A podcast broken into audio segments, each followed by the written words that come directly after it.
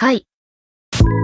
こちら放送されているのは、東京での日常の観察や時代遅れの情報に基づいた、ストラクチャーのない会話の録音です。日本にちょっとだけ興味があるが、真面目に理解したくないという方に、日本にいても、いなくても、この録音を聞いて突っ込むのがウェルカムです。会話内容があまりにも個人の見解かもしれませんので、遠慮なくメールで反論してください。私たちのメールアドレスは東京ダメタイム at gmail.com です。私たちのウェーボは東京ダメタイムです。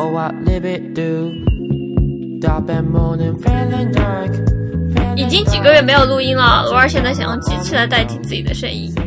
澄清一下，没有散伙，没有散伙。最主要的原因是周三一直在旅行。好好声音，你是不是一直在旅行？我一直在做实地旅行。什么叫实地？ 说说你这几个月都去哪儿了？这几个月，终于摆脱了去年的魔咒，没有一直去东京的江之岛。我去年一直在去江之岛，一个人去了三百次江之岛。今年真的是除了年初那次，再也没去，我太快乐了。所以你去了哪里？快来讲讲所以。我就去了茨城。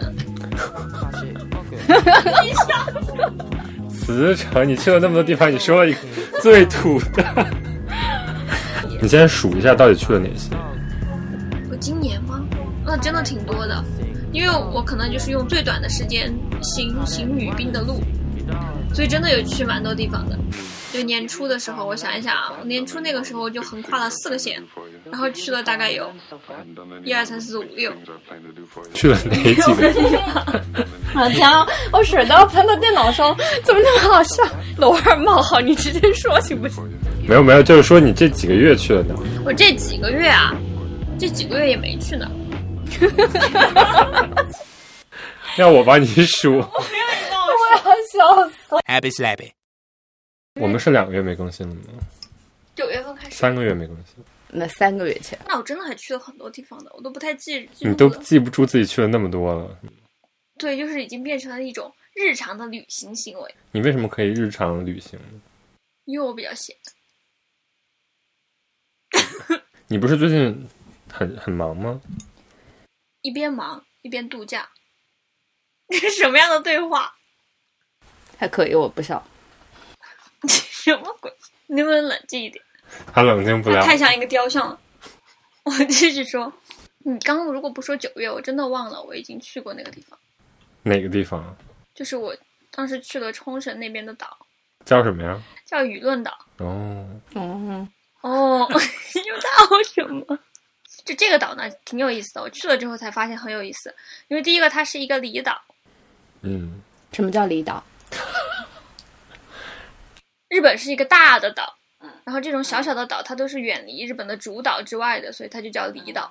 所以你就找了一个最偏的岛，是不是？不是一开始是因为，呃，受到了小红书的宣传，想找一个风景美的岛。嗯然后冲绳那个时候感染很严重，就不敢去。了然后就看到这个岛，它有着像冲绳一样的那些海的颜色，然后就去了。所以我一开始对它的印象呢，就是一个度假的岛。嗯嗯，所以那个上面应该是人很少，因为人少嘛，旅游业应该没有那么的发达，所以肯定跟我印象中的那些其他的那些什么太平洋的那些小岛差不多。结果去了之后就发现颠覆我的印象，嗯，嗯，它应该还是比冲绳那边的发就是旅游业还是要小很多吧？但它只是旅游业。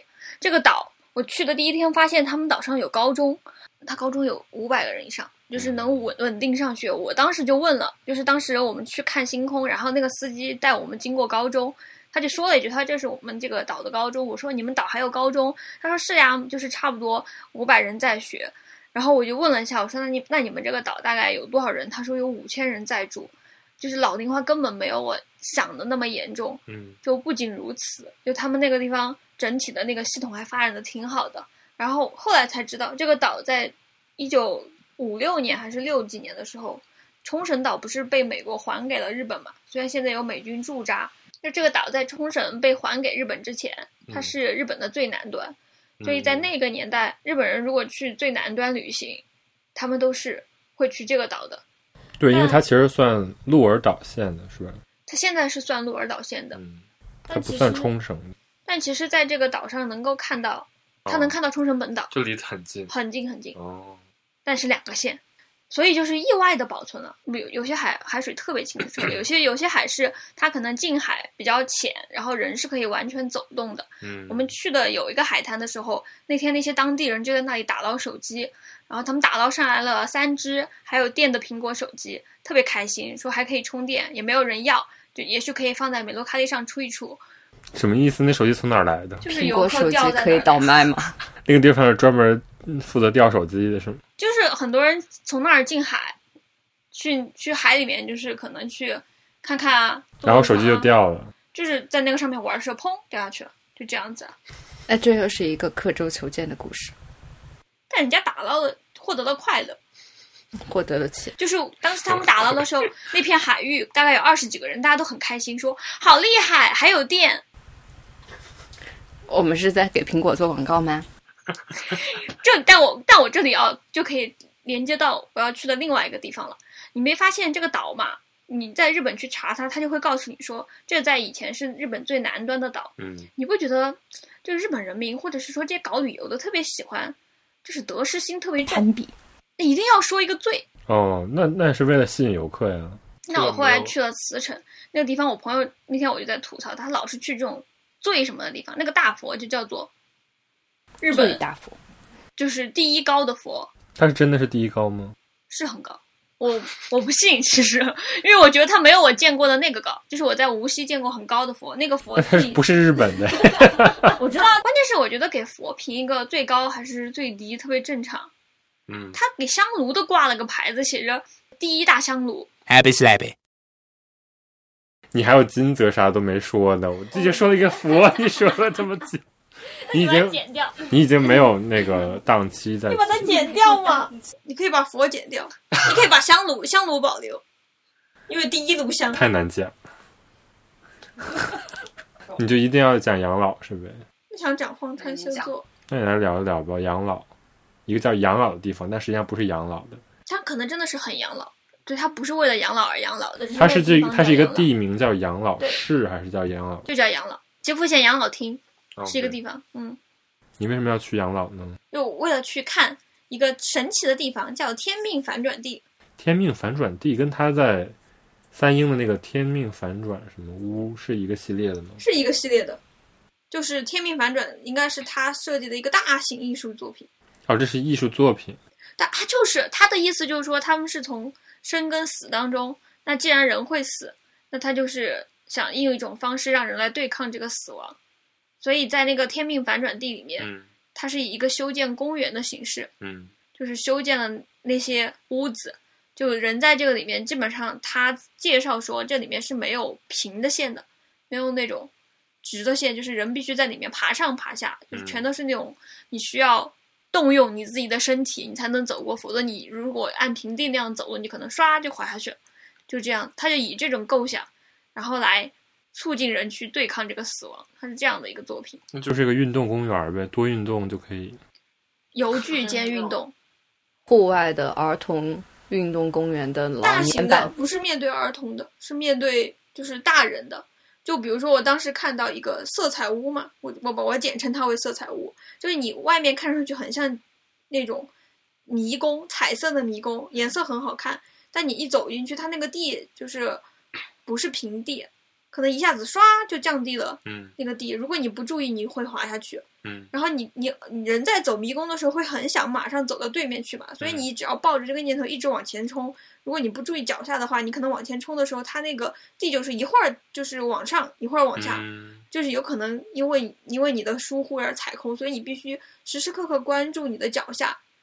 就是个大型视觉错乱现场。去了当地之后，我一直以为它是建在平地上了，然后我才发现它是建在那个养老山边上，嗯所以它其实是利用了那个养老的那个坡度。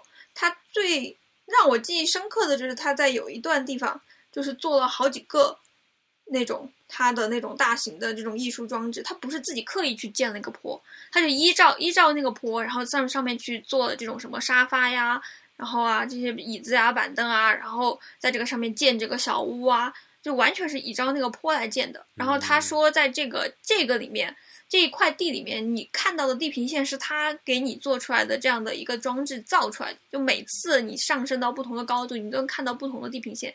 哦，所以他到底是一个艺术家还是一个什么？我看他是 荒川修作跟诗人马德琳吉恩斯花费了三十多年构想和实现的一个地方。刚刚说的这两个人一起造，这两个人是夫妇哎，是夫妇。马德琳在二零一四四年去世的，荒川修作应该是在二零一零，对，比他提前四年。但我我我一直以为他应该就是比较年轻，结果没想到他其实去世的时候已经快将近是九十岁了吧？马德琳是七十二岁，荒川修作是差差不多将近九十，应该。但就是他是很晚很晚才在那个美术馆开了大展。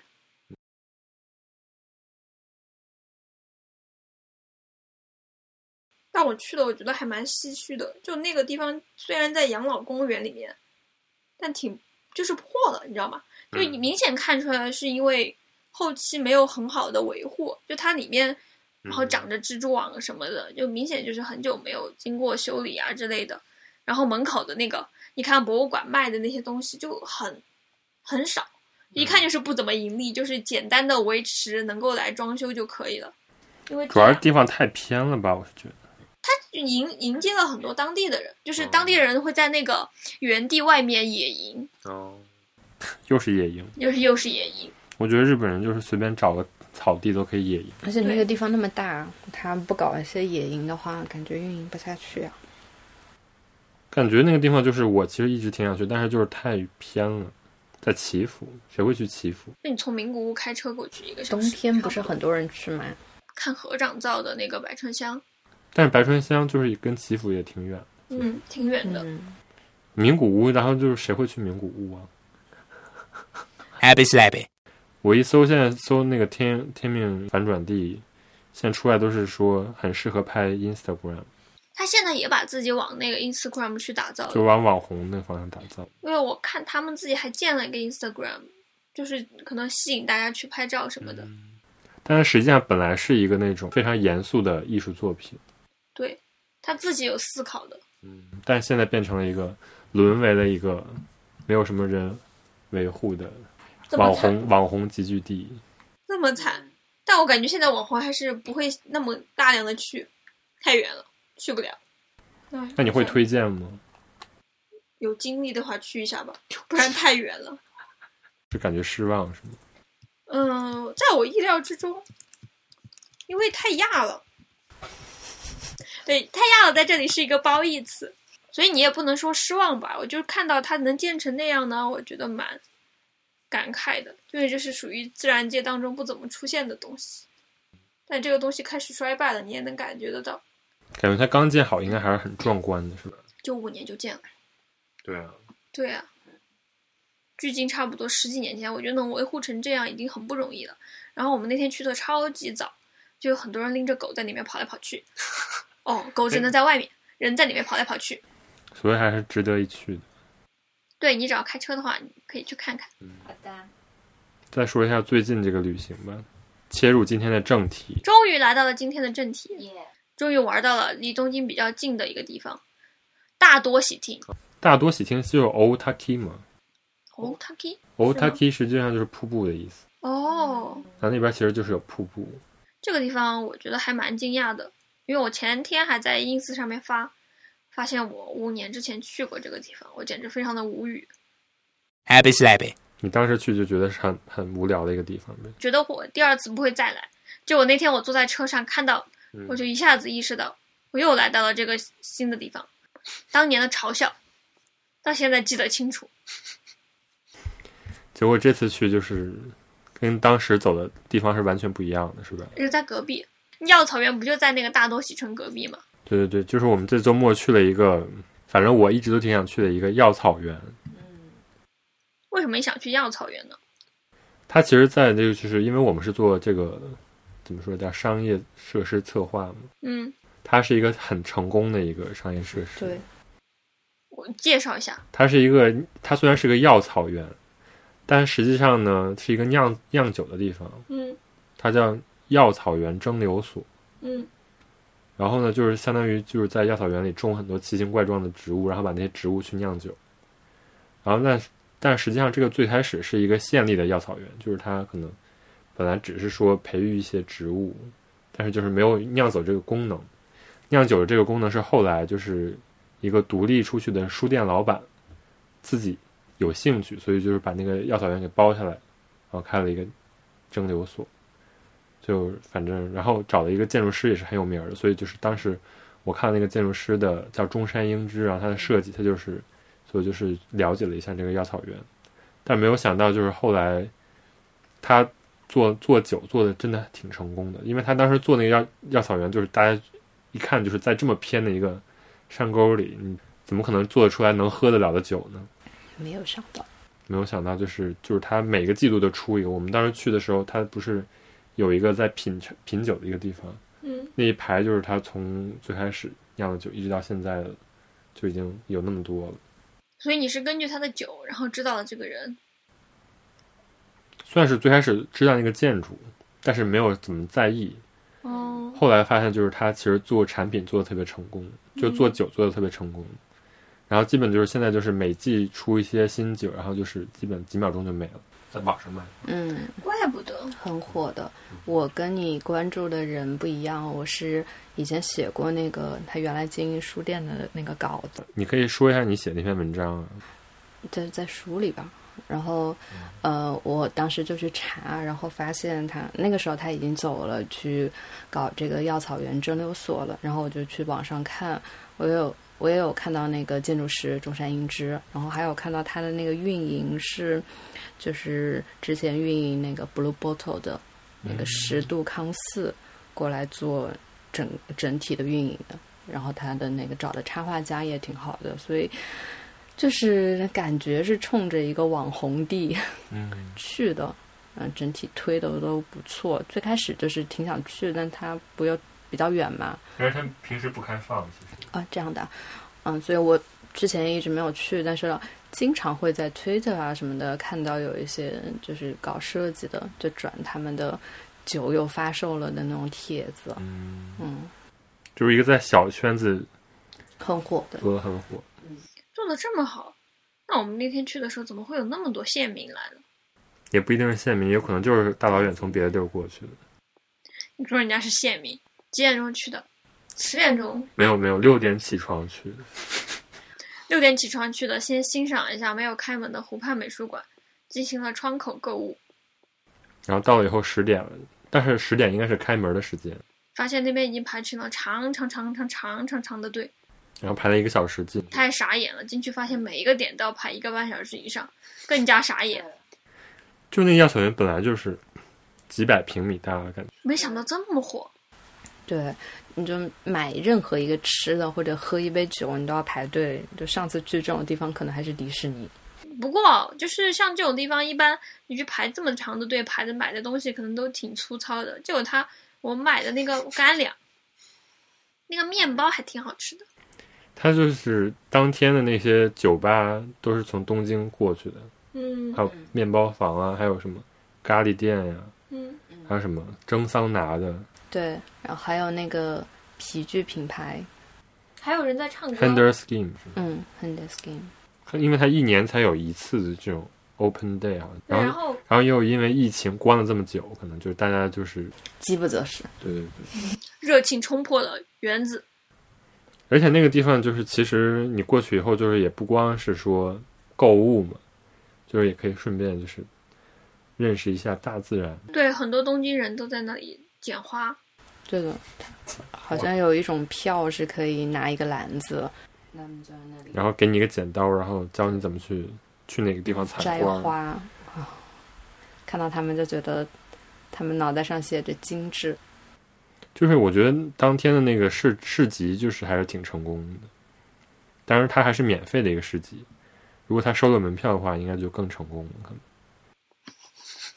但他的赚钱应该都赚到了吧？因为它是让你进场，进去消费其实就是你让我进来消费，所以其实它降低了门槛，来了更多的人。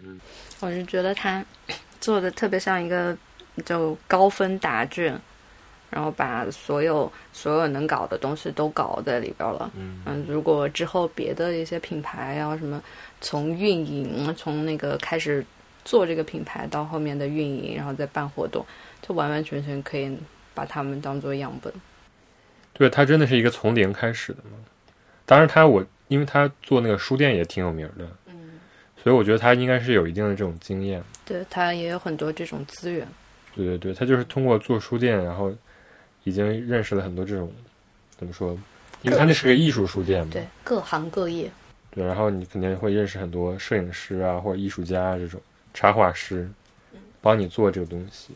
他好想做一个书店哦，所以他就是相当于从头做了这个药草园，然后也没有做个几年，其实不到五年，其实对，就已经做到日本是最成功的一个。是的，他的酒是一八年开始卖的，然后这个人他是一五年离开那个书店的，嗯所以真的卖酒的话也就三年。嗯嗯，他在市集上做了一个小 corner，就是大家可以在那里无聊的拿书来看。哦，所以他其实还是有做一些书的活动，他跟一个那个那个书不卖那个叫 Yak Yak Books，对，这个 books 我刚搜了一下，它在慕黑，是一个就在中目黑那个河边儿上。对，是一个看樱花的场所，门口就是樱花。这个书这个书店里经常有卖一些老杂志，它是专门卖绘本的，而且也卖海外的。我们那天在那里特别搞笑，就是那天摆在那个市集上，他就拿了一些书摆在那儿，然后有很多椅子，你可以坐在那里看。嗯，觉得那天去的人大家都很高素质，就是真的每个人都有很努力的去参加每一个排队，哪怕你每一个点都要排一个半小时，没有人说因为太疲倦了，所以他们就去那个绘本区域坐着。哎我们就是对，就是旁边很多很多人站着，只有我们坐在那个椅子上面。对，然后我们为了参与到就是这个绘本的区域的活动，去拿了两个绘本，然后强那个行看一下。对，然后那个绘本超有意思的，其实有一本叫什么？寻找安迪沃霍。对，就是每一幅画里面都有很多很多小人，嗯然，后你要找出其中的 Andy Warhol 是吗？嗯他给了一个安迪沃霍的形象，嗯，然后你就要在每一幅画里面找。那他都是把那个现代艺术里面有名的那些梗画成插画融在里边。所以这是给小孩看的吗？嗯，给小孩看的呢，找人的书。那我觉得大人也可以看。嗯精心选择这个绘本到这个世界上来出展。那说一下他那个书店，先说一下这个人吧。这个人叫什么来着？这个人呢，他叫江口宏志。然后这个人他原来是做工商管理的，然后就做过一些一段时间那种邮购目录册的那种，就是反正搞推销。然后呢，他特别喜欢荷兰的一个出版社叫 Ni Nivis，是这什么是什么念的吗？大概吧。反正那那个出版社算是在独立艺术出版里面大家被誉为那种圣光的存在。他很喜欢这个书店，然后就把那个书店的东西想他是第一个做这个书店代购。在日本的，对对对，把它推过来。然后呢，他就自己开过一些小店，然后他就就很会搞这些事情嘛，就是把国外的出版社推过来，然后有呃推广了一些日本的插画家，像平山昌上这种很有名的插画师，都是从他这里推出来的，嗯，所以很厉害。那说一下他以前做这个书店叫什么吧？他以前做这个书店，反正是我比较早知道的，在东京的这种艺术书店。嗯算是可以说是东京排知名度排前三第第一、呃前三。前三吧，嗯。但因为他是最开始做的，所以就可以说是最老的。啊，他是最开始做的吗？嗯，？Why？就是算这种他这种规模的独立艺术书店，因为艺术书店以前也有，然后那种独立的小书店也有，但是像他推的这些国外的书呀，然后做画廊的运营啊，然后推广一些插画师啊，他做的这些事应该算是第一个做的人。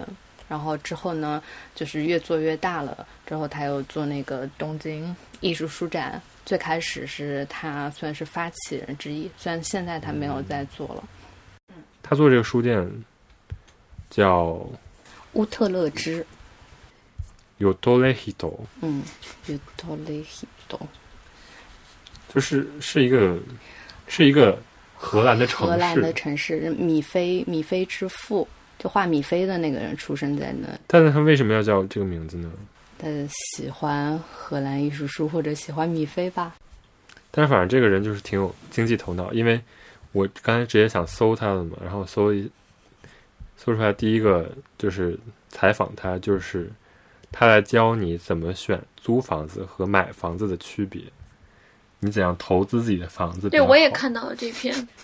看到这个标题就会觉得你怎么还管这种事情？对啊，你一个书店老板，然后去开又去卖酒，当然了，就是应该说明他有一定的经济头脑。会运营他自己。对但我觉得，就正是因为在卖酒，所以他可以支撑他的别的很多的喜好呀。酒是一个很赚钱的生意啊。嗯，一定程度上就是把他的两种，一个赚钱的目标和一个自己的小目标就结合起来。嗯，有可能是。然后他还正好有这样的一个资源。对对对，你看，我搜江口宏志这个人，搜出来的前四个关键词：再婚、离婚、大学，有这么对啊，一个书店老板为什么会有人八卦他的？对？这更加八卦的就是他的老婆还出了教导大家如何跟老公和谐相处，就介绍自己的案例，我就觉得非常的吃惊。笑死！令人迷惑。但是这个亚草原确实是他们俩人一起，就相当于放弃这个书店了，然后就去德国，嗯，专门学这个什么蒸馏技术。对，嗯、我看一个采访里面，他说他运营书店的过程中，慢慢感受到了艺术家他们的作品都是根植于生活的。就简单来说，就是搞书没有意义，我要更贴近生活，我要去酿酒。啊，那个时候，嗯，刚好有一个他挺喜欢的德国的出版社的主理人也是去酿酒了，然后他就非常热情的跑过去，跟着那个主理人学了一年啊，带着他的老婆跟孩子，啊，学完了之后就回来盘下了一个要死不活的药草园，嗯，嗯，然后就用那个药草园的酒，就创造他自己的白兰地。他应该也算千叶少数的，就是千叶一般都是往东京流出人才，嗯这是 少数东京来这儿创业还成功了的。他做的这个酒叫欧都比，这有什么特别的地方吗？你那天不是去喝了吗？因为我没有喝。我点了一杯酒，它上面写它是花生味的，嗯然后它是把那个花生的反正一些什么东西跟白兰地放一起，哎，真的是花生味。就是就是我没有喝过这种味道，是挺是挺特别的。他那么多，应该是每次都用不同的那种嗯它种它种了好多神奇的植物，不是还有梅花嘛什么的，嗯中国的梅花。哦我刚刚是看到一篇报道，就说为什么大家会这么关注它。其实大家会觉得乌特勒支那边应该是作为一个窗口，嗯引进了很多外国的这些杂志啊，对，然后有人会评价说它是建建筑起了这个日本的这种书籍的文化，嗯，是他建立起来。认为是它是中心的，嗯所以他从乌特勒支走的时候，大家都会很关注你去哪儿。所以他从嗯乌特勒支走的那一瞬间开始，就有很多媒体在跟进，就他到底去哪儿了。原来如此。然后就从这个药草园从从零开始的时候，就有很多人跟着他，每天在问他。那后来建立起来了，可能销量好了，然后又会得到很多的报道。他二零一五年从乌特勒支走的嘛，然后他一七年的时候对他的描述就是他现在人生进入了新的这样的一个转机，就是没有那种什么很负面的说这个人现在不做乌特勒支，而是以一个非常赞扬的那种这种期待的这样的一个语调在写，说这个人现在又换了一项职业来做，感觉很酷。我刚才又查到，就是他不光是做就是酒这一个东西，他就是通过就是种植这些草药什么，就是也做，比如说香皂或者香薰这些东西，然后就相当于就是变相的就把农业千叶的农业也带起来了，嗯就他也成立了一个农业法人。当然，这个农业法人不光是种粮食，就是还做别的东西。就是有很多这种香薰啊，包括就是调味儿用的东西。然后我看一下这个，就是这个这虽然是个农业公司，但是就是它的网站做的也特别好。那他能，其实我觉得他都能，各个方面都能顾到。对就是而且就是能把一个东西能做出来那么多。嗯那其实你这么说，他找到千叶的药草园，那个地方成本应该还蛮低的，既然是快倒闭的。对对对。所以我觉得他可能用的还是说自己的以前的那种思维方式，就是说他把从不同的地方他认识的这种，就相当于一个编辑的作用嘛。嗯然后让他们聚集在一起，发生了一些化学反应，这种感觉。你想，Tokyo Art Book Fair 也是这种感觉。对，就是你你没有办法定义说 Tokyo Art Book Fair 是一个怎样的一个定位，因为我我感觉我每次去都是不一样的感觉，因为就是今年有什么人和明年有什么人，不是说一直都是一样的一批人。嗯嗯嗯，嗯，但唐一一直在。来来来，请一个资深的 Art Book Fair 参加者来聊一下。因为我第一年去，我就是为了去看他，就想知道他到底怎么出去展。看他，感觉去看看望一个病人。两年没见了，又是一个两年没见的故事。对，然后就突然收到一个两年没有发过消息的微信号，可能上一次聊天还是那种约火锅，然后你隔我隔隔了一个月的，就这种这种微信好友，然后然后突然说我要我要去探望你，对的，没有，我就问他最近在干嘛，他说啊，我最近在出展。那那我来看看。然后进去了之后，里面是个无料的书展，当时要钱吗？一九年的时候，不要的，进去他给你发了个 Beams 的合作背包，免费的塑料袋，就觉得这个书展好厉害，感觉很有钱的样子。但实际上 Beams 就是赞助吗？对对拉的赞助，因为 Beams 现在他也在卖自己的那个 gallery 的东西嘛。嗯，那个时候他 gallery 还没做起来，对对对，他现在也开始往那种就是跟一些艺术家合作的方向做的。对，嗯所以今年就没有 Beams 的袋子了，今年没有什么官方的东西，出什么。没有东西。他们官方从二零年开始自己搞了自己的店，然后有一些知名的平嗯嗯平面设计师做的海报，然后也有一些 goods，对，所以 Beams 就没有了。东京艺术书展做了多少年了？东京艺术书展，我看一一九年的时候有一个报道是十年，所以可能是嗯零2009零九年开始做的。现在做东京艺术书展的是另外一家，啊、也是排前三的书店，是那个 Post 惠比寿的那家书店的人在做那个。就他是转卖了这个牌子。哎我不懂呀，就反正就移交了他的。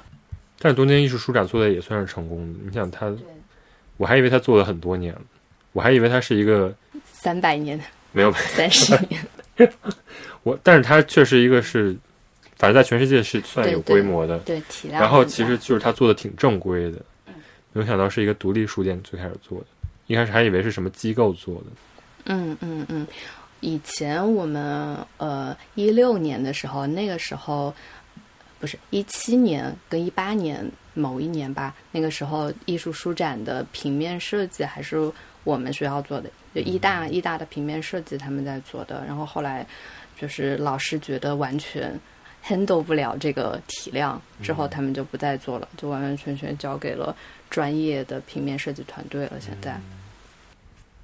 说明最开始他们还是做一个挺小的一个规模的东西。对的，一六年我去参加的时候，他们的那个会场还是在那个什么京都大学还是什么大学的外院的校区，一个免费的很小，哦，在外面在神宫前那边的一个校区，然后相对现在来说是比较小、比较便宜的地方。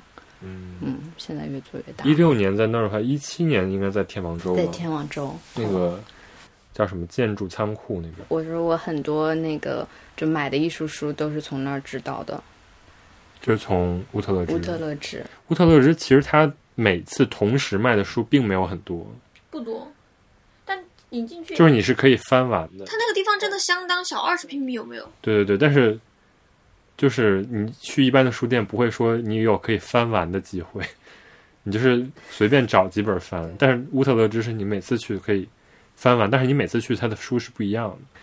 嗯嗯嗯，他就是摆在他中间那个桌子上的书都会大换血。他每次像这种小书店，因为他进货不会进很多，我猜他可能就进个十本吧。哦所以十本卖完了之后，他就会换新书。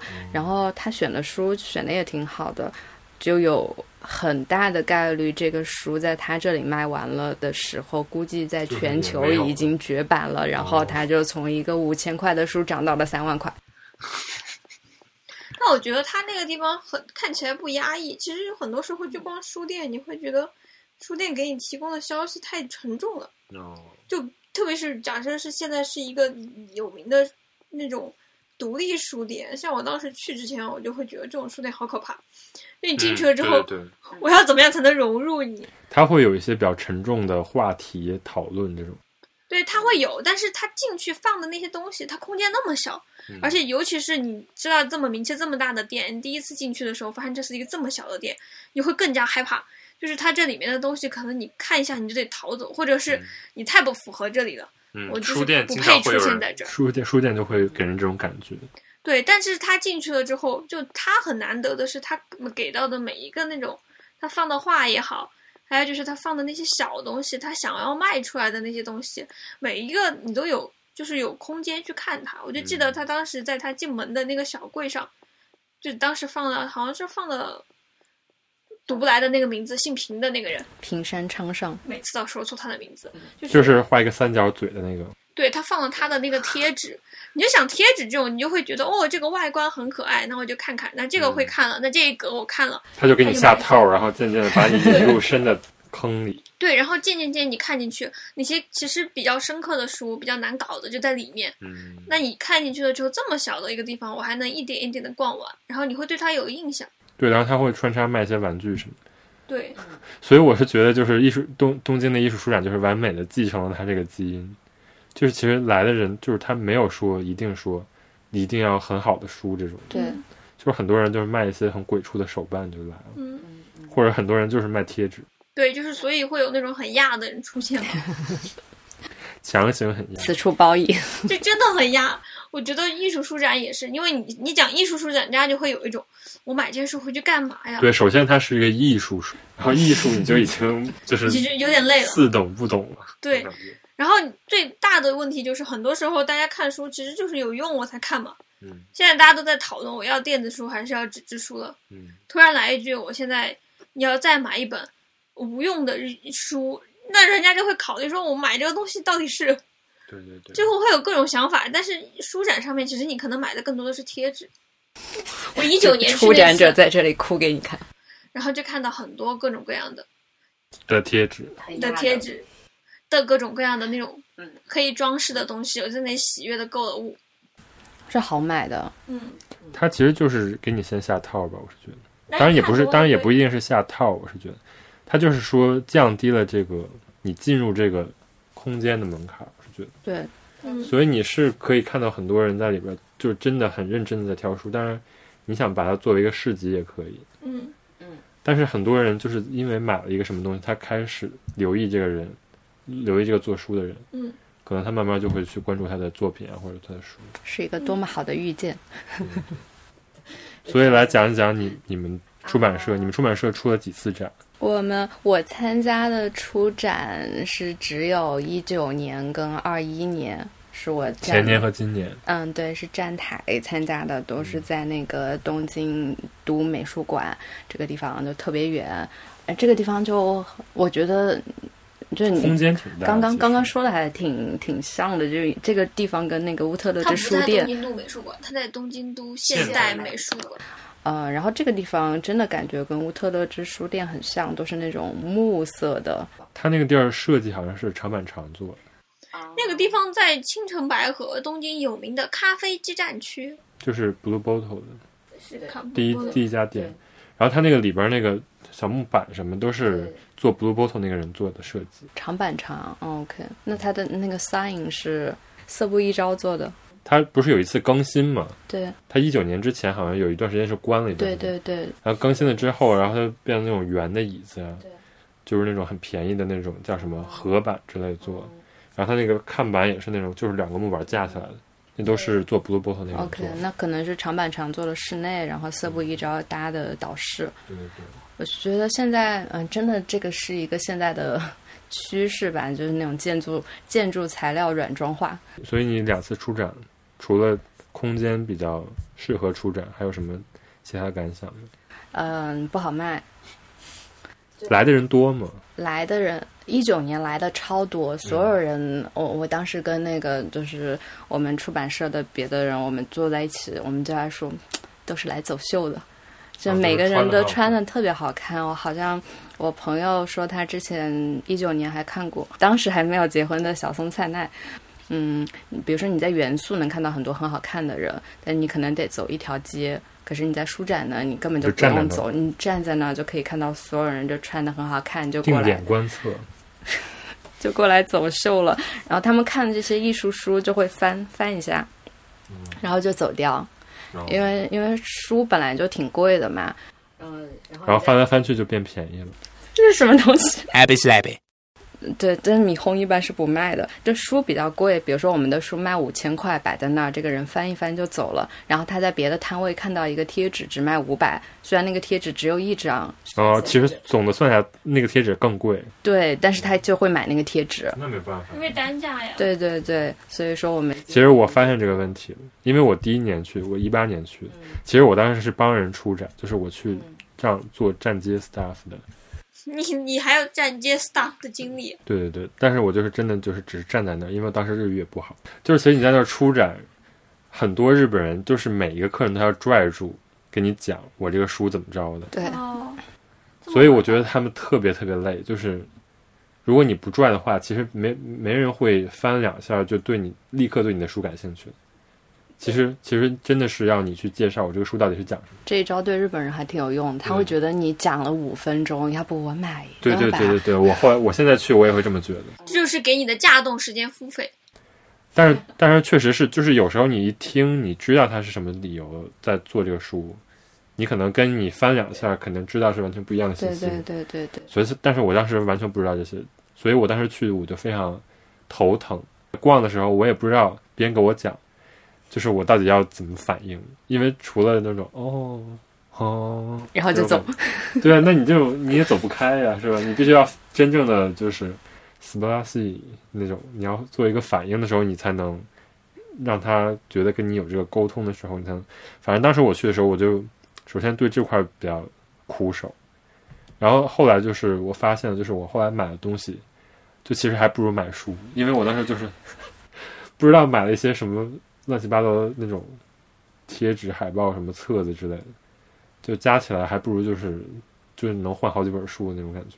当然也是，我是觉得这是他的策略，就是说刚刚开始把你引进这个门，但后来你就会发现，你还是去真的仔细看这些书，比这种第一眼看到比较吸引你的东西更有意思。你这段话，我们以后去上海摆摊的时候我拿一个大 播放。但是上海那个 A B C 书展是吧？北京、上海是那个、啊，on Unfold 才办了几年呀？办的超大，对，就也没办几年呀。对，因为上海人喜欢买东西。但是我估计你说的变办的超大和大家都喜欢买，也是跟东京这种，就是你表面上看着大家都在买，实际上可能真的买比例也很低。对，很低。我们我们其实我们嗯，出版社大家都不太喜欢营业，所以我们就大概站在那儿就打个招呼。呃，我觉得日本人还是有一个那种礼貌在那儿，然后也很怕，就如果我真的对这个不感兴趣，就很怕发生对话，然后就会看一眼，然后点个头就走。但是我们去过台湾，嗯，哇哦，那些台湾人。上来就跟你聊，对，他就一一定要拉着你问你这个到底是在拍什么呀？你为什么要用这个？哦就跟你你不想说话，但是他一定要拉着你问五分钟，问完了心满意足，说一个谢谢，然后就走了。这也非常目瞪口呆。对的，对的，就是这在台湾摆，你这整整说三天，你的营业额依然很低。我还以为你刚才想说的是台湾，就大家非常的热情问你，然后非常热情的买。对，就是我我的我在台湾就是摆摊的时候学会的一个词儿就是不会，因为说谢谢他们都会说不会嘛，所以我一直在说不会。哦我还以为说他们问你这个问题，他说不会。你这个创作理由是什么？不会。你这么说，我一九年去的时候，就是我在到处找唐一，然后说唐一在哪儿呢？然后唐一就非常冷静的，我就进了你们展位，就剩下的人大家都非常冷静的坐在那，就是不知道对对对他们今年也非常冷静。唐一就对我一个人营业，但他 对我没有什么营业的必要，你知道吗？我就发现他也没有对别的顾客介绍，但我去了之后，唐一就兴致盎然的给我介绍，我这个书拍的是什么，巴拉巴拉讲了很多。隔了一会儿来了一个人，他说 对，就差不多就是这样。然后今年，今年我我大概就只会跟那个认识的人或者我今天都没有见到你，对我回我就是因为今年书展它要控制人数，就每个摊位只能站两个。我当时就被赶到下面去逛街了，然后等我上来，然后晚超凡就跟我说你朋友来了，他又走了。嗯，那我就走了。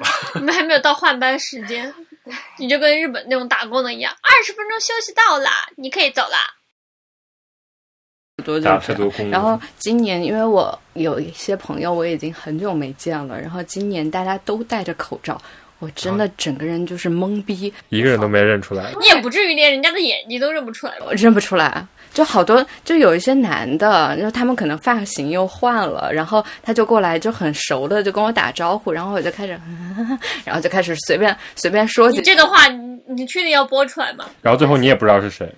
有有的人我真的到最后说了三分钟，我也不知道是谁，然后我就跟他说，下面还有啊下面还有摊位，今天今年的时间不多，你要不要先去下面看你？怎么每年一夜的话都一样？你去年、你当年你也是，对我也是这么跟你说的。没有，但是今往年都是不限时间嘛，对，今年只限三个小时。所以今年说这个话就特别有道理。你还就是给自己找到了时代的理由。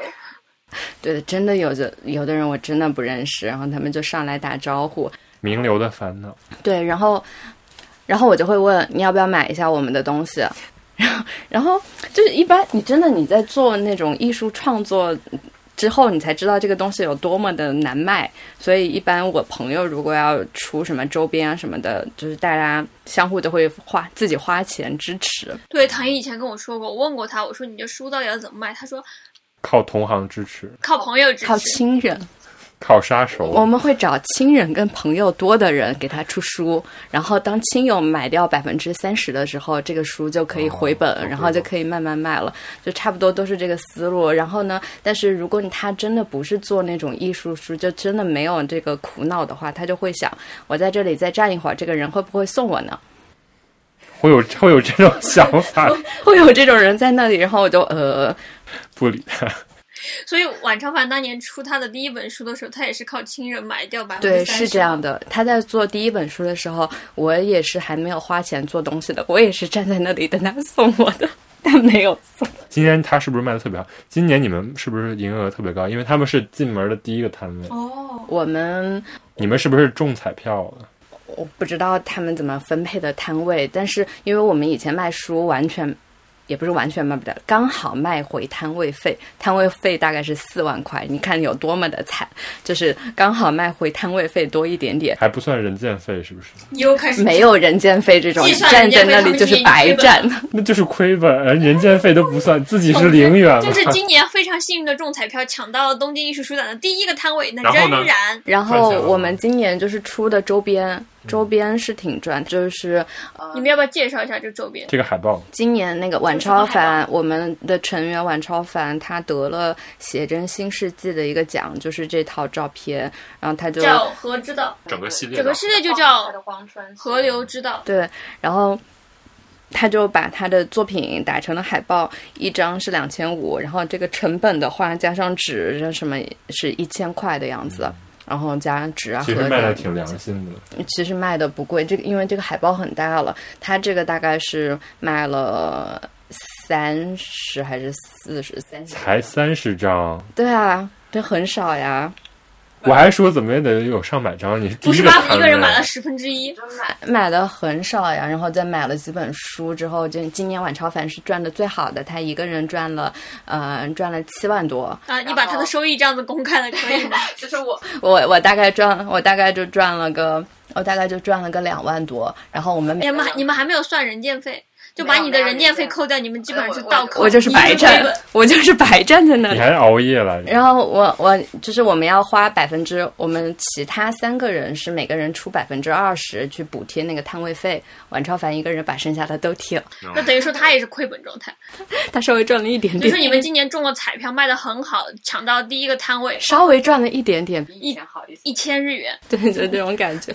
那真的会有赚钱的吗？那你们都这样？肯定不我们对面那个就是 Wakida，就是你买过那个、哦那个 Wakida，他们一直卖的很好，他们他是比较抓住日本人的日本少女喜欢买的那种插画，那个就卖的很好。然后对，我觉得还是要有一定的这种商业策划能力才行。对，然后你想，他这个就是，我觉得他这个去一个，比如说那种摄影专门的展览，摄影爱好者可能会买，嗯，但是书展的话，你就觉得，就是是虽然是很好，但是不是我来的目的这种感觉。对对对对，我要做一些更 pop 的东西。已经比摄影集好了。摄影集我们可能站三天卖两本，太惨了。摄影集，我是真的觉得你在书展就是来不及仔细的。就跟山本博斯一样，山本博斯的作品，我觉得放在书展上也不会卖的很好的，但他在他出名之后，他可能卖的很好了。山本博斯主要是卖的太贵了，嗯，一个海报就卖一个一本书的钱。对啊，你看我们也是高精度打印，我们只卖两千五。对，但是我是觉得，就是艺东京艺术书展，它不是在乎打印的质量，也不在乎纸的质量，就你要你得把它当成一个市就这集来做。种东西。对对，但是如果你拿去书店里面卖，书店也要抽百分之三十，嗯，所以三十到四十。比如说，如果在书展上找一个书店的摊位卖，自己出展有什么区别？书店一般只会卖自己书店有的书嘛，然后就是除开书展以外，我们的销售渠道可能就只有像什么紫太鸭，像那种艺术书店，书店一般要抽百分之三十。所以我但是书店其实也活不太下去，对啊，对对对对，都很惨。所以我们一般出书的话，嗯、就正常要卖是会乘以三，就嗯、就是一倍是我们的成本，一倍是书店抽掉的，还有一倍才是我们能赚的。所以我们要找那种有亲戚多的，所以他们才 买了百分之三十，这样我们就可以刚刚好不亏，就可以把留回来的现金流就出下一本书。那所以说，如有书展的存在，其实是帮你们减轻了书店的这个对对对对对，我们相当于我们那个摊位是四万，将近四万九了，就花这个挺，贵，对啊，就一个桌子，才两天是不是？呃不对，四天，四天。四天，以前是三天，今年是四天，就是这个四万九，相当于是反正出了这百分之三十的钱了，嗯，难卖难卖，真的难卖。那你们会不会想出一点这种小破贴纸啊什么？想呀，是想要出贴纸的。哎呀，现在明年再看看吧。然后我今年，我其实我现在我在书展基本上也不买书了。我去年还在买书，我今年就买了一本轻幻社的书，还是它打八折。因为便宜才买。对，就是因为，嗯，可能你会觉得每年看到的书不太一样，但我觉得来，我今年就觉得来的就是那么些人，哦，就每年都是这么些人。然后因为刚好疫情这两年，嗯、没什么，也没什。么新书，然后欧美的那些出版社也也来不了，所以就是像一个有点像一个内部聚会。今年就在打招呼，就是今年就是也请多多指教的那种感觉，就每一个摊位稍微说了几句话。感觉好像是好多人都在那儿跟熟人聊天儿，然后也不管真正的顾客。对对对对书书展还是一个就是对出展者来说挺好的一个交流会，就是社交活动。对，像去一九年的时候，我就拿到了那个中村正男的签名，他就一个很很有名的设计师，他就非常的和蔼的坐在那里，像一个普通人一样。今年的话，我旁边的那个是一个就是在 Beams。嗯，在 Beams 他的那个 shop 里面卖的挺好的一个插画家，叫那个白跟 U Temple。然后我我当时在那切纸，然后就有个男的过来说：“我能不能用一下你旁边的位置，就是晾一下我的纸袋？”我想哦，然后等我等我仔细一看那个纸袋，诶，这不是我之前买了好多的那个那个人吗？然后你要到签名了吗？没有，好的，就是也挺，反正就嗯，大家都很冷漠。我记得一九年那次三影堂还来了，嗯嗯，对对对，国内的就是好像一直都一九年来了挺多国内的，杂相较于每年都来。嗯，那我记错了吗？我看的是香蕉鱼还是三影堂？之前是分国内和国外的，是吗？呃，也不分，之前是分机构和个人，对对对，一般是分机构跟个人。今年不分了。今年也分，今年就是最里边是纸商印印刷的，然后和一些出版社和一些那种日本的，然后楼下呢是一些很个人的那种小品牌的感觉，然后卖的是周边居多，然后还有一块是卖那个就是国外的那些出版社的感觉。哦对对对，嗯可能按地区比较。但反正今年之后，我感觉就没有以前那么强的，这边是个人，这边是机构的那种感觉。就你逛着逛着，可能这个是个人，逛着逛着有一个机构这种。嗯嗯嗯，也有的。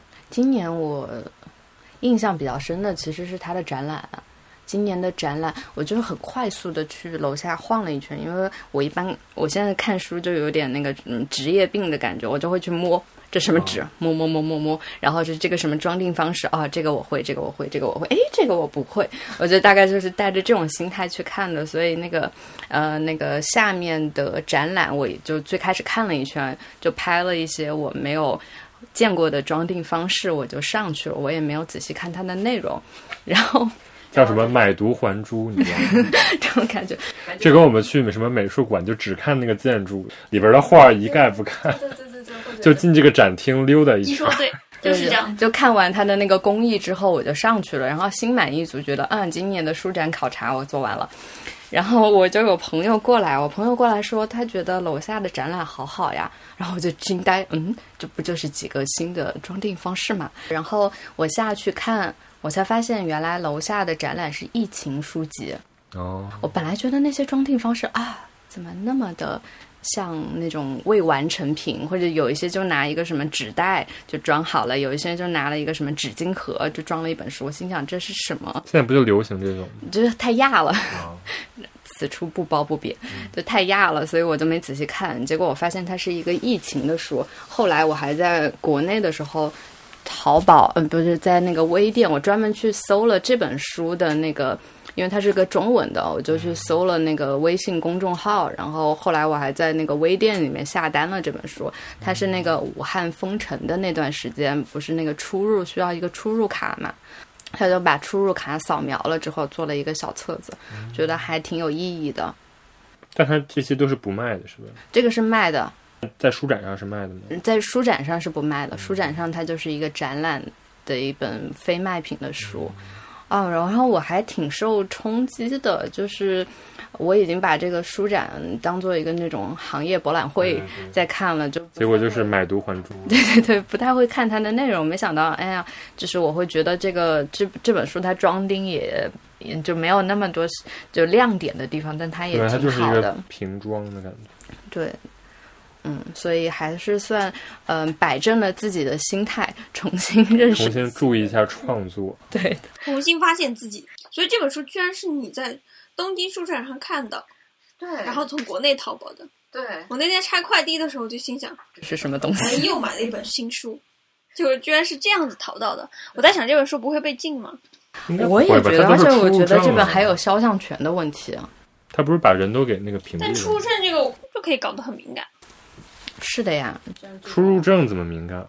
这个时期，像像我就觉得这个内容本身就容易。那你把二维把那个叫什么健康码截图，也可以做本书。健康码不是，我觉得这个性质不一样，Why？比较敏感。你强行敏感。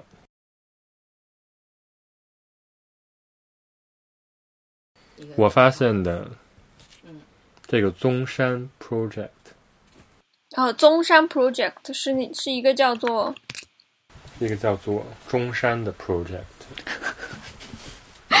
听君一席话，中山 project，但是它的汉字写的是中山，它真的是一个就是挺独立的，就是一个就是我去的时候，他就是一个人在那儿坐着，然后他就是很乖巧的坐在那了。没有，他就是疯狂的聊天儿，就是我在那儿怎么翻他都不理我，他就是疯狂的跟熟人在聊天儿，他就做一个这个东西，就是激起了我童年回忆。它就是一个小册子，然后里边是那种用那种广告的那种磁贴，上面印黑人，然后后边写上他的这种介绍，印印黑人这个说法不太好。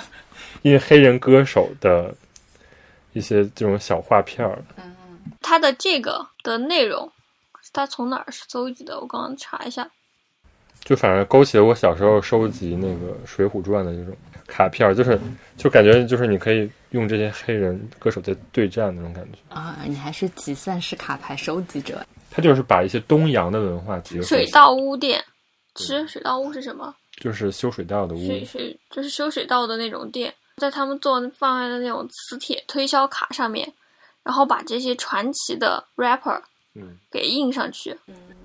对对对，然后他说，因为现在这种可能水管道的这些人，没有了日语当中所说的这种一八修，一八修，在这里面，在社会当中感觉不太需要他们的位置了。可能现在这个时代，嗯就他们把它印上这种嗯叫什么说唱歌手的脸，那进行一个叫形式上的变更。哦，就是把最火的东西和最不火的东西结合起来。嗯当然，我最开始就是觉得，就是他做的这个形式挺好，虽然他就是跟书也没有太大关系，就是一个个人的 project 嘛，他就是一个人自己，在做就，个人项目。所以我就是觉得书展也有很多这种东西，就是怎么说呢，就是很私人的一种情感，但是就是你可以产生共鸣，但是你产生的共鸣点可能跟他想表达的东西也完全不一样。啊，你说的对，那就是我说的这个很亚的一个一对姐妹，一个姑娘，关键是她也做了播客。人人都在做播客，好的吧？嗯，就是人人都在做播客的，他们也做了播客。然后这小姑娘是九八年出生的，就她的故事都非常的有转折点。她应该没有在卖什么，她只是出展展示一下，然后他就是站在那儿展览了，展示一下展。示自己。哦，对但确实是有很多人就是站在那，他根本就不是想卖，他就是，比如说，如果我们播客去办展的话，就是说让大家听一下我们播客。出一些周边，然后搞一些二维码。对对对，就是说你不一定是真的需要有一个商品为主体的，嗯，对对对你就是以这个品牌为主题啊，或者怎样。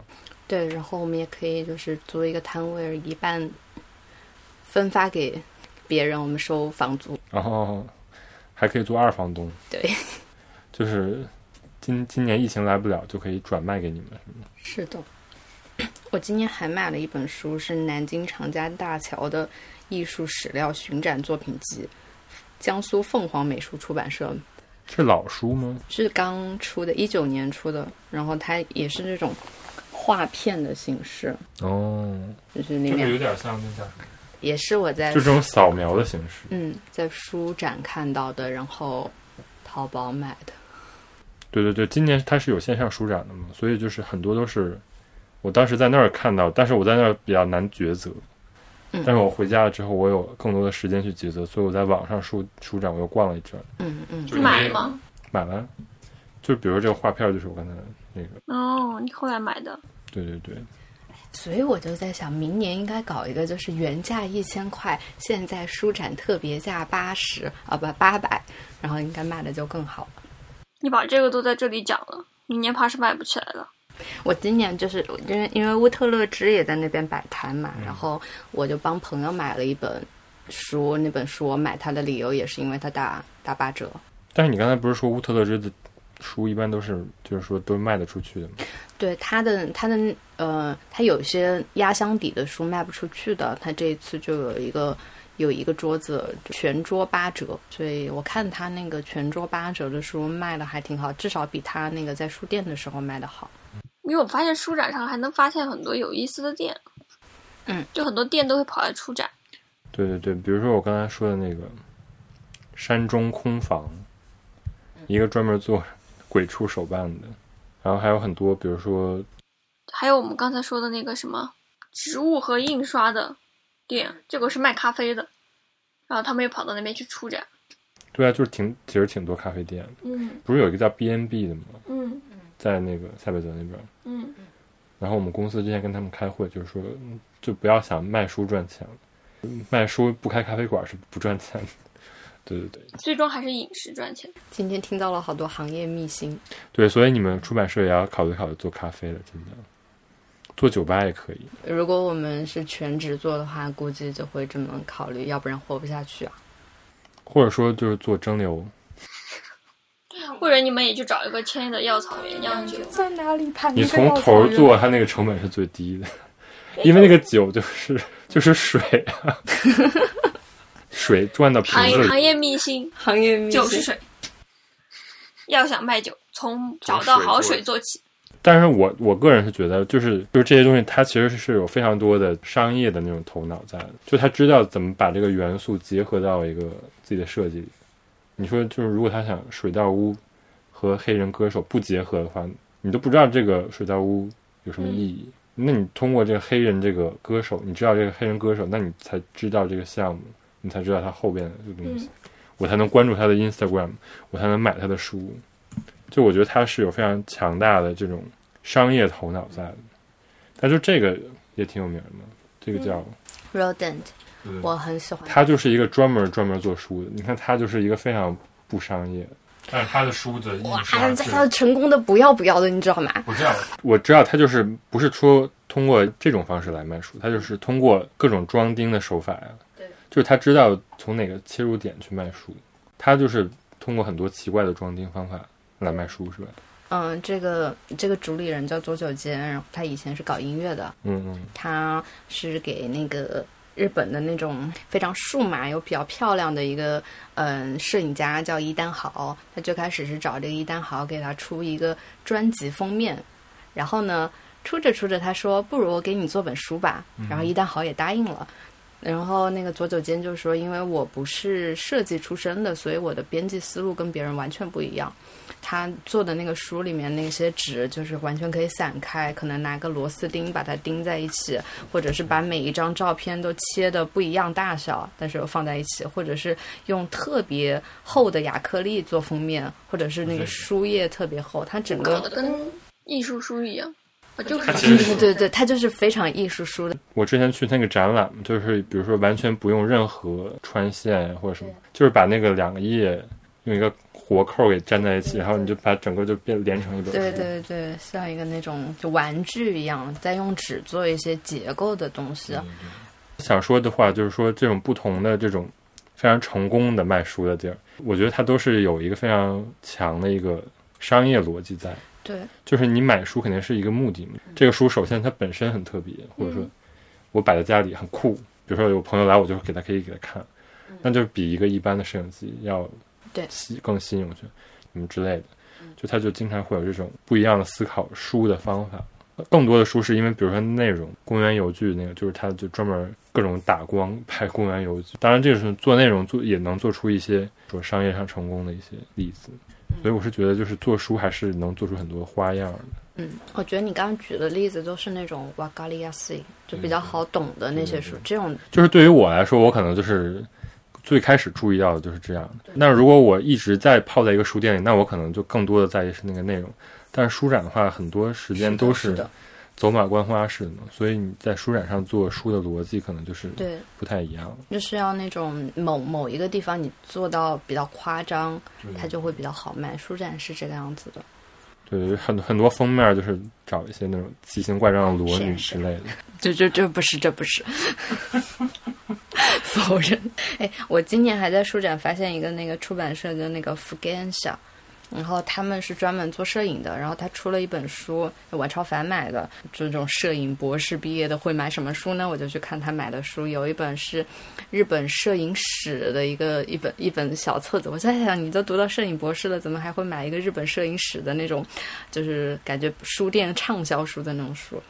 但那本书很好，就是你翻开之后，他把每一个摄影师全部都罗列出来，然后会罗列他的最有名的作品，但是是那一组作品所有小图全部都放上去，所以是一个那种像一个字典一样可以查阅的这样一个书。然后这个出版社呢，从明年一月开始会出一本杂志，叫《小新》，叫写真。嗯，可能就是因为其实现在日本就专门做写真的杂志不多嘛，所以我还挺期待看他们明年会做成什么样子的。然后他们这一次的封面找的那几个摄影师也是现在比较火的，所以感觉是会变成以后一本就是挺有名的杂志。嗯还没开始做就已经，对对对，已经已经推的很好了，嗯那还还挺好的。不是有个叫霞虾虾的网站？霞虾虾是专门卖卖摄影书的，对，但他不怎么、哦，不怎么出。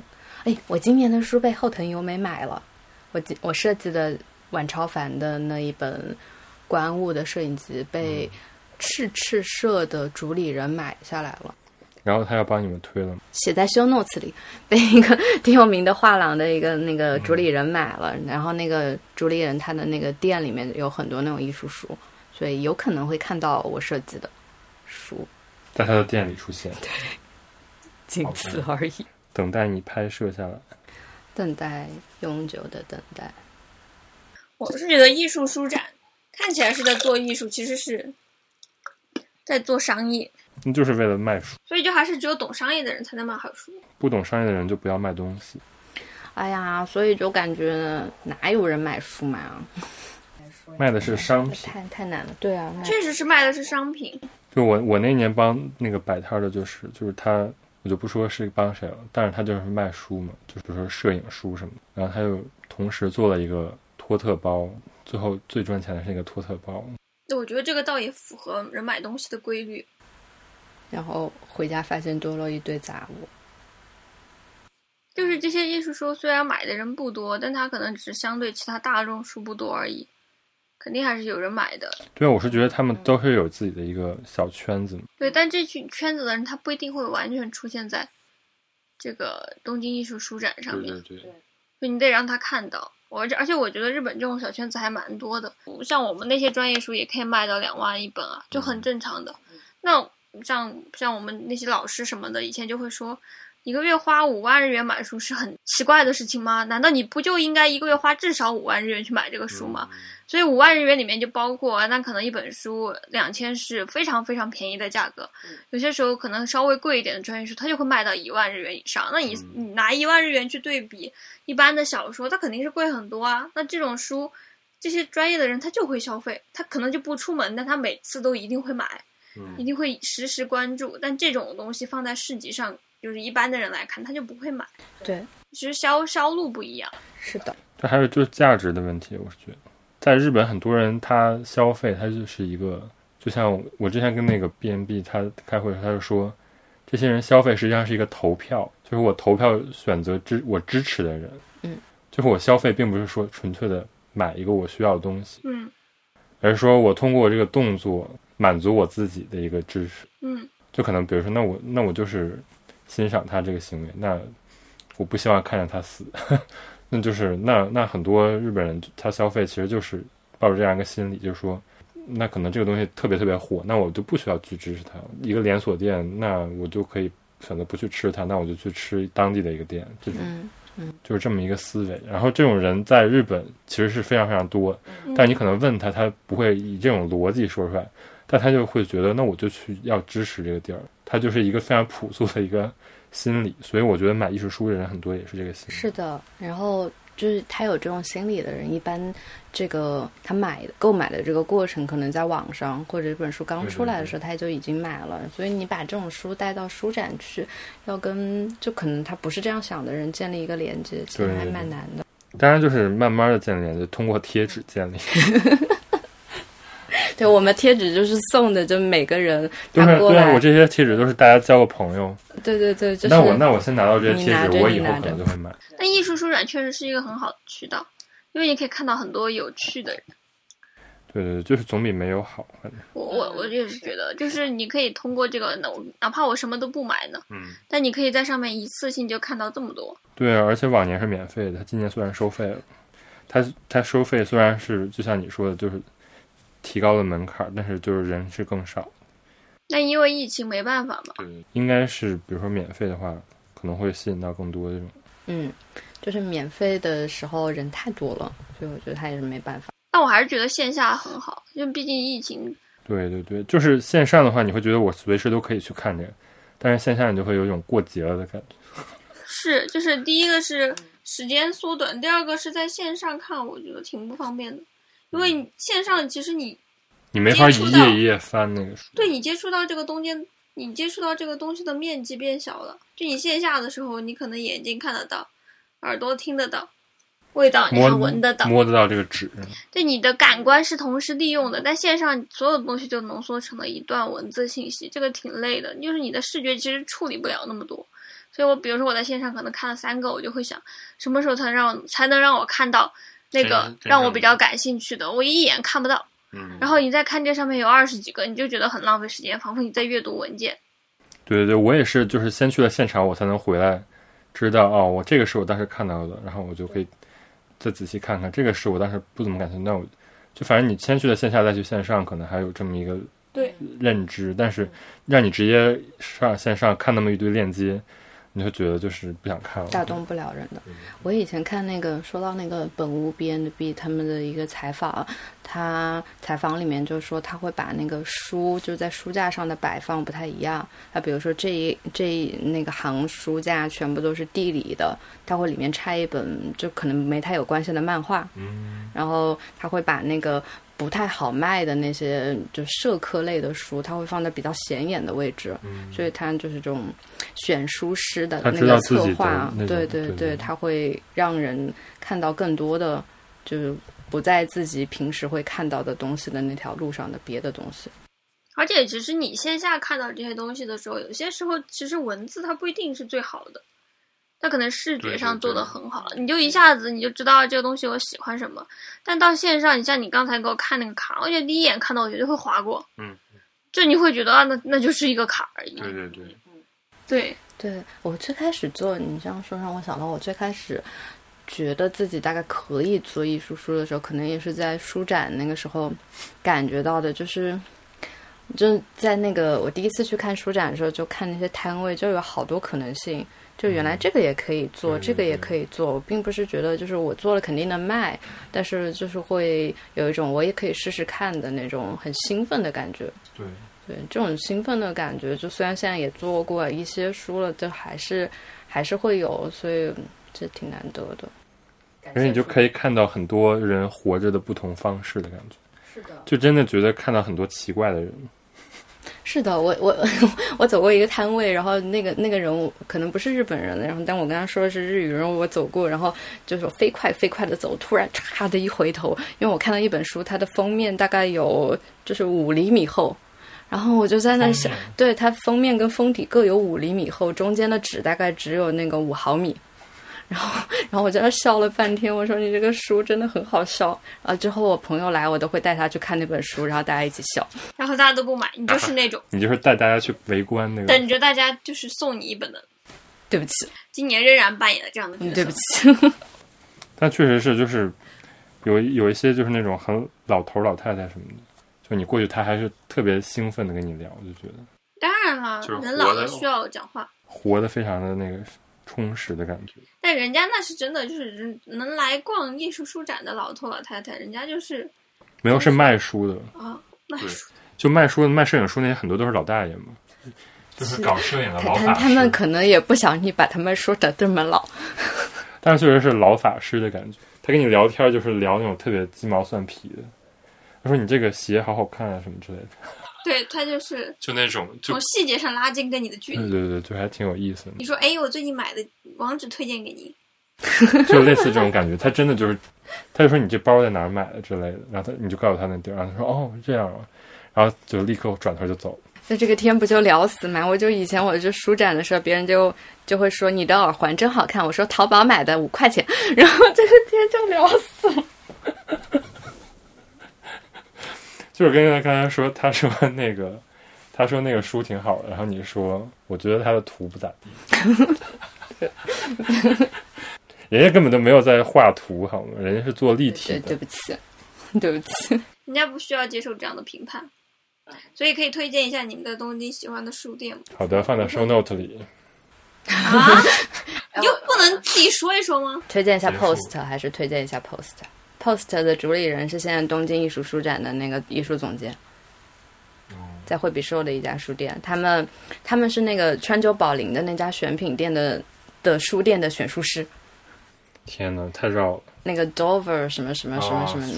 对对对对对。哦，那个楼上有一家他们有一家书店，那家书店是 Post 在选书，然后 Post 我觉得，哎呀，东京每个艺术书店它的那个书虽然有重叠，但是他们的风格其实是差挺多的。Post 大概选的是那种欧洲比较嗯。比较大型一点的艺术出版社出的那种比较好，就是装帧什么的，对对对，我能感受到，这就是美术馆里卖的书是吧？对，嗯对那种它，其实有点官方了，对对对对，它但是那个 Dover Street 那个什么，那叫什么？对对对那家店，那个地儿太贵了，就是我每次去只看书。不够买，那个其实在北京也开了店，啊，对，是的，我一般都是从优衣库绕过去，然后拿一个传单就走。对不起，他就是面向那个高层次人士，所以他的书都特别贵的。说不定会碰到藤原浩。对，他他就会卖腾云浩那些玩意儿。那那个书店很好，他们也很会选书。他，嗯，我感觉是就乌特勒支现在不会跟那么多出版社建立联系了，但是那个 Post，它现在就变成一个就是文化发行中心的感觉，因为他会做的那个展览企划是就隔一段时间只展示一个出版社的书，在他的那个展示空间，所以他跟各种各样的出版社都混得很熟。嗯一个特别吃得开的书店。还有一个是比尼鲁，比尼鲁 Tokyo，在东京站地下的一个。日语念比尼鲁比尼鲁就是塑料的意思，比尼鲁黑胶也叫比尼鲁。黑胶，嗯，它是一个在东京站里的一个店，我怎么觉得看到过它？对，它是一个艺术，它有点像艺术周边店，就是也卖那种美术馆的那种美术商品。然后就是他这次也办展，然后就是卖一些这种手办什么嗯，也是找准了大家会买的这样的一个的，对，卖 T 恤。T 恤、对剃须刀，T 恤、T 恤、T-shirt。T-shirt，那我们也可以做。恤刀。然后还有就是很多那种小网站嘛，那种小网站就是它是在线上摆出来的，但是就是你如果不不怎么去看这种书展，你是根本不知道这种小网站。嗯，大家还可以努力买书。就我其实很多我很多杂志都是在书展上，我就之前推荐过那个美赞妮，那个也是还在我家。第一本就是我是在书展买，嗯，你说过，对对对。里面转了一圈，然后买中了它。对，就是其实它上面有很多杂志，这些杂志当然就是跟艺术书展也没有太大关系，但是就是是那种个人的杂志。是很不错的杂志。我推荐两个吧，一个叫 Too Much，还有一个 Paper Sky。Paper Sky 就是一个旅游杂志，但是它是之前是在它在疫情之前都是做国外的，然后就是在疫情开始之后开始做日本国内的旅游。它做的就是那种从日本向外国人向外国人介绍这种日本旅游文化。那不就是我吗？我这种经常在旅游的，对，但是他做的就是那种让你骑车去骑一天的那种旅游。嗯，那也很适合我。我这种从两早上六点钟就开始旅游的人。然后他就是找那种就是日本人都不怎么知道的，比如说一个湖，教你怎么在那个湖附近旅游。哇，我搜了一下，他最近介绍好多陶器，这不就是我吗？怎么说，就是让你重新认识这种旅游的这种概念吧。就很多都是徒步不错哎，啊。他围绕着这个做了很多，当然，就是日本做这种旅游盖的太多了，但是我是觉得这家做的这个真的很不错哎，我已经准备去了。他还推荐这个地方的肥皂，对对对，他经常就是他有点像 D N Department 那种概念，对，但比 D N Department 做的稍微接地气一点。更加的对，就是做的角度非常的细分。你想做 local 也做成这种稍微偏 outdoor 一点的 local 和偏文化一点的 local 也不一样。它是稍微偏 outdoor 一点，你要在户外怎么生存那种感觉。对，然后也很详细的讲述，很厉害。对，这个网页确实是挺不错的。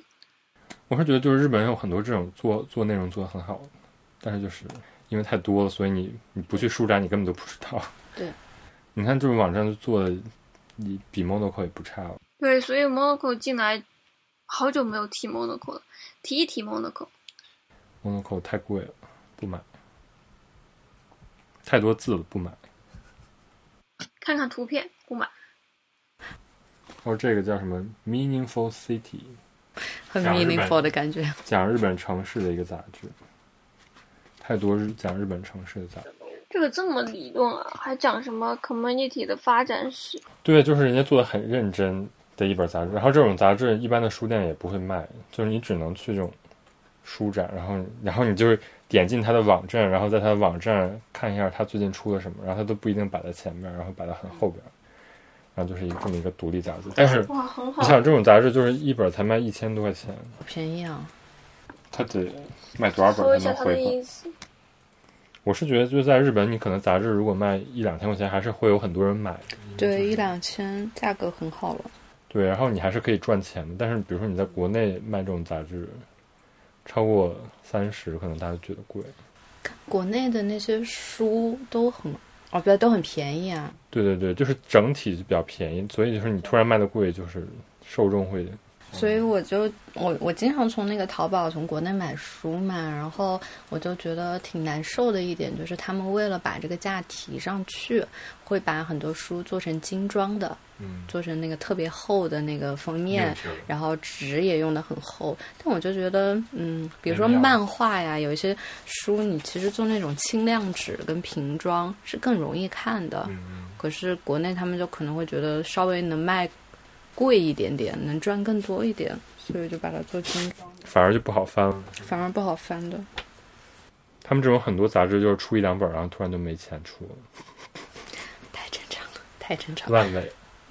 然后可能就会寻求一个便宜的解决方法，出了另一本杂志，再出两本。对对对，那做的很好啊。就是也也不一定是为了挣钱。嗯，只是为了就是弄一弄。我看他主页也是卖酒，卖酒、卖卖奶茶卖咖啡才是最赚钱的。卖茶吧。这些可以卖很贵的。对啊，就是靠这个来赚钱。其实本质上都是水兑了一点东西本质，上就是，水是免费的。嗯，用水来养别的东西，以水养书，明年就卖奶茶。那水是好我们就东西。从这个官员上找到我们自己的。就开始卖水兑波波克兑水，对，之前就是在想，就可以直接那个倒水，倒水倒倒三个小时，收听量一亿。那我们叫个名字叫播客雨水。水能载舟也能覆舟，刻舟求剑，周而复始。始乱终弃，弃弃子无悔，悔不当初。出出生牛犊。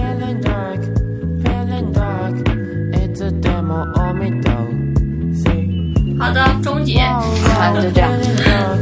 feeling drunk, to my line and I let out. No, no, no, no.